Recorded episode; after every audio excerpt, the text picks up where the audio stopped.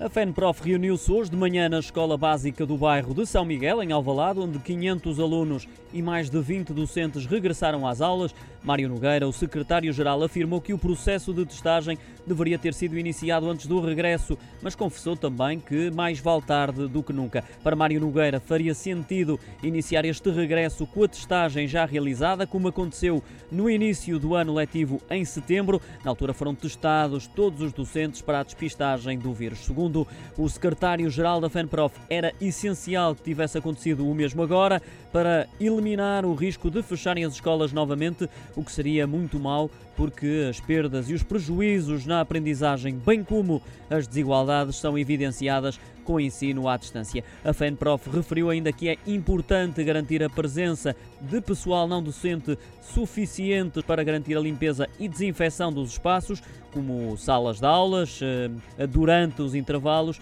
e também dos espaços comuns das escolas.